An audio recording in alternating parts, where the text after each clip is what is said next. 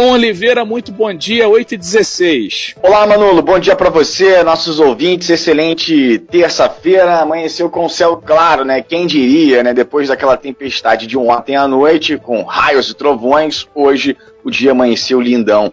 Anda é assim, né? É um dia de sol, um dia de chuva, por isso que é o município mais bonito do Brasil e você tem, você que está aqui em Angra, você que mora aqui, tem esse privilégio. Bom, Renata Guiar, novo ministro lá em Brasília, você falou aí do que a gente fala do novo ministro, vi que você botou uma matéria legal lá de quem é o novo ministro e tal. Eu vou seguir para um outro caminho aqui então, depois você comenta mais aí sobre o ministro, tá? Ainda sobre essa questão do vai mudar o ministro, isso é fato, o presidente anunciou ontem. Agora, a comissão temporária da Covid-19 no Senado aprovou ontem um requerimento de convocação imediata do ministro atual, Eduardo Pazuello, para falar sobre as medidas adotadas no combate à pandemia. E agora, quem é que vai lá falar sobre isso? Tem que ser o Pazuello mesmo, afinal de contas ele estava, né? É, ele ainda é o ministro e, e, até que seja, segundo o presidente, vai sair no boletim oficial hoje, né? A nomeação do novo ministro, mas aí o Pazuello deve ir lá, enfim, dar suas explicações, é, é o convidado os senadores para a próxima a reunião a ser realizada na quinta-feira, quer dizer, é, depois da manhã, né, às 9 horas, para ver aí o ministro da Saúde e, e vamos ver se o Pazuello de fato vai aí lá no Senado falar sobre essa questão de como está o combate à pandemia aqui no Brasil. E ontem também, sessão remota lá no Congresso Nacional,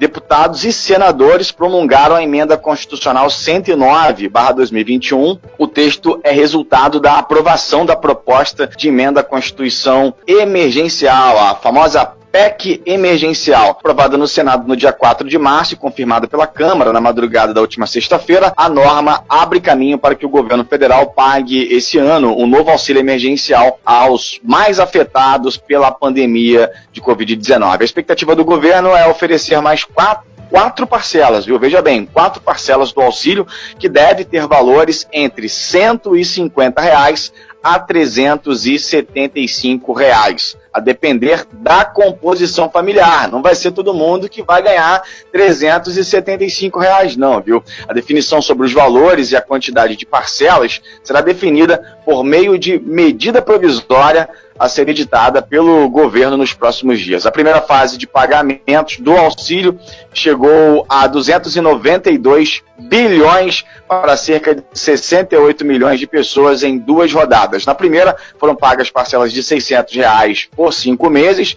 Na segunda, chamada de auxílio residual, foram parcelas de 300 reais durante quatro meses e com um público-alvo menor. Dessa vez serão destinados 44 bilhões por fora do, teste, do teto de gastos. Né? Foi concedido para que o governo pudesse pagar fora do teto de gastos esse auxílio emergencial e com isso a nossa dívida vai só aumentando, só aumentando, né? E cada vez mais impagável também. Mas o povo precisa aí é, é, 150 reais para quem não tem nada, não tem para comprar uma moedinha para comprar um pão, 150 reais salva a vida do cara infelizmente, infeliz, é infelizmente mesmo, porque né, o povo brasileiro, muita gente aí vive, é, passa fome, né? Muita gente, você vê a gasolina chegando a quase sete reais e o cara às vezes não tem dinheiro ali para comprar um pãozinho para alimentar a sua família. Então esse auxílio emergencial para muita gente